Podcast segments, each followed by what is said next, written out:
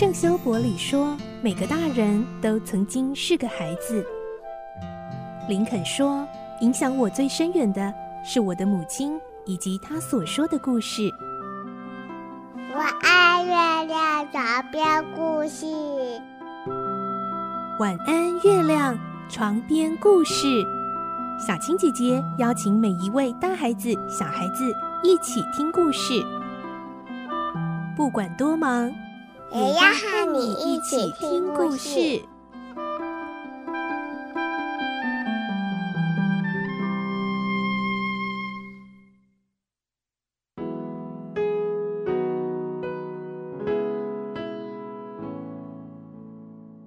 晚安，欢迎你和我们一起听故事。我是小青姐姐，我们继续来听《堂吉诃德》的故事。今天是四十七集，我们会听到三柱看到堂吉诃德被神父和理发店老板利用，苦心劝告堂吉诃德，希望他能够清醒。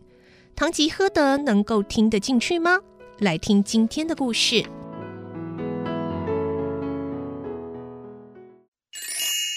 堂吉诃德》四十七集，三柱的苦劝。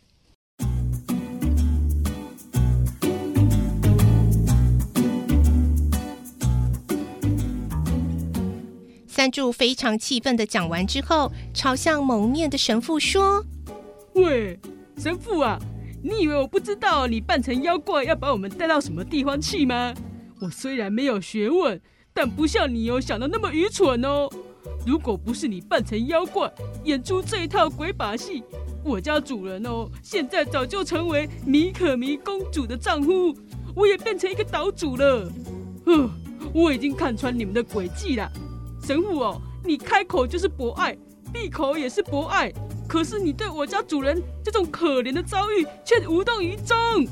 理发店老板怒气冲冲地说：“你不要胡说八道了！你的脑袋啊，好像也跟你家主人一样啊，有问题吧？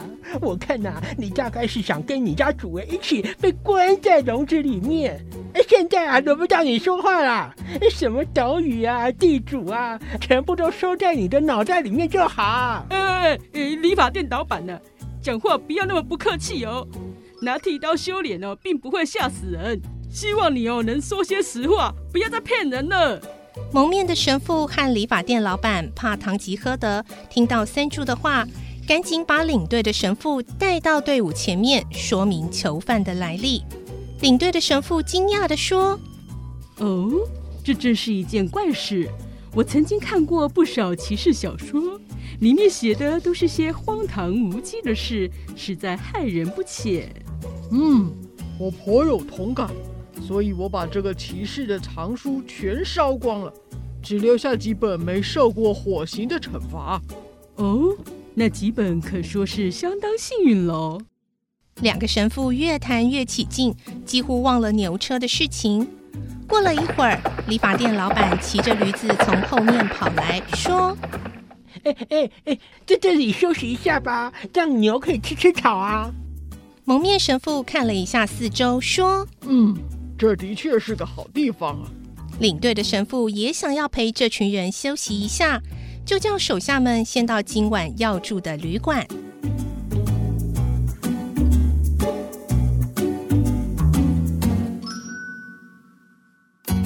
三柱在旁边一直注意着神父和理发店老板的行动。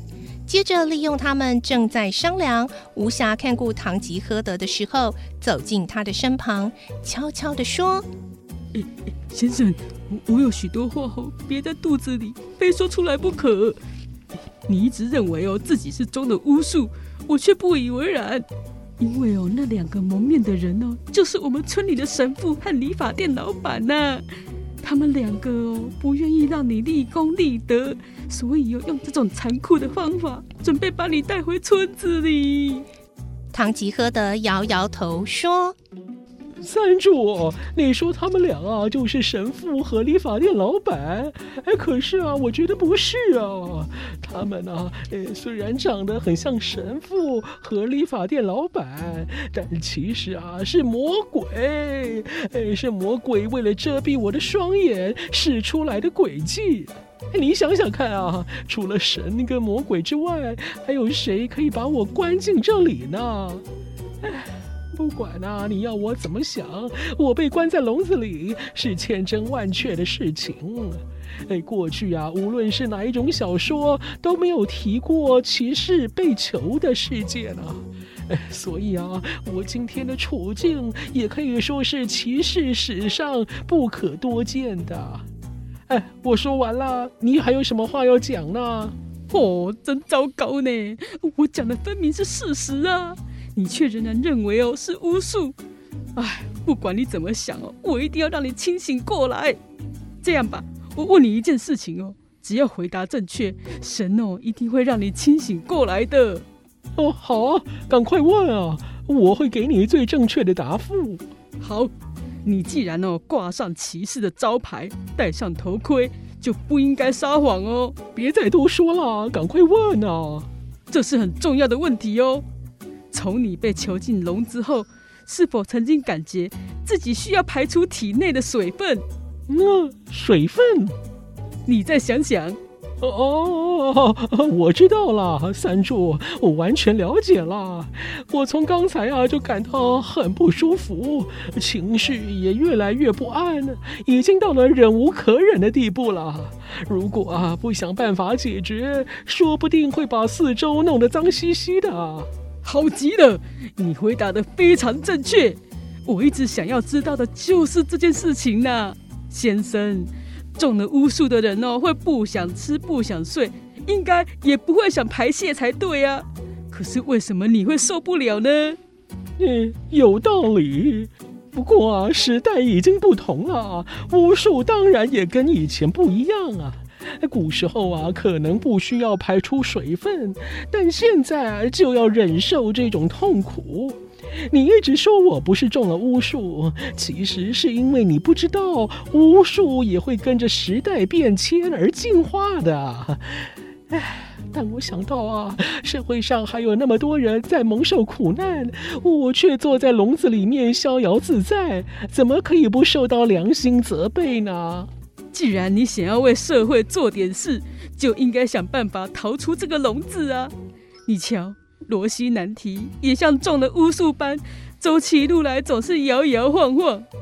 希望你哦能再度振作起来，万一之后失败，再乖乖的回到笼子里就好。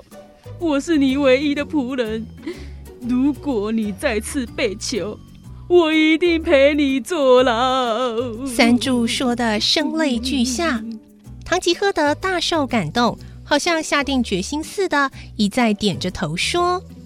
三柱，哎，就听你的意见吧。你要我现在出去，我就出去。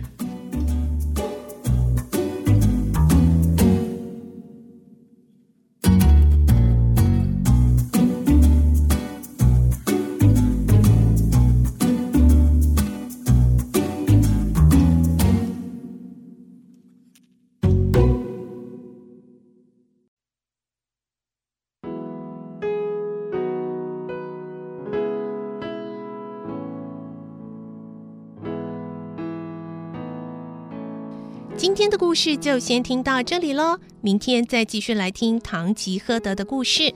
我是小青姐姐，祝你有个好梦，晚安，拜拜。小朋友要睡觉了，晚安。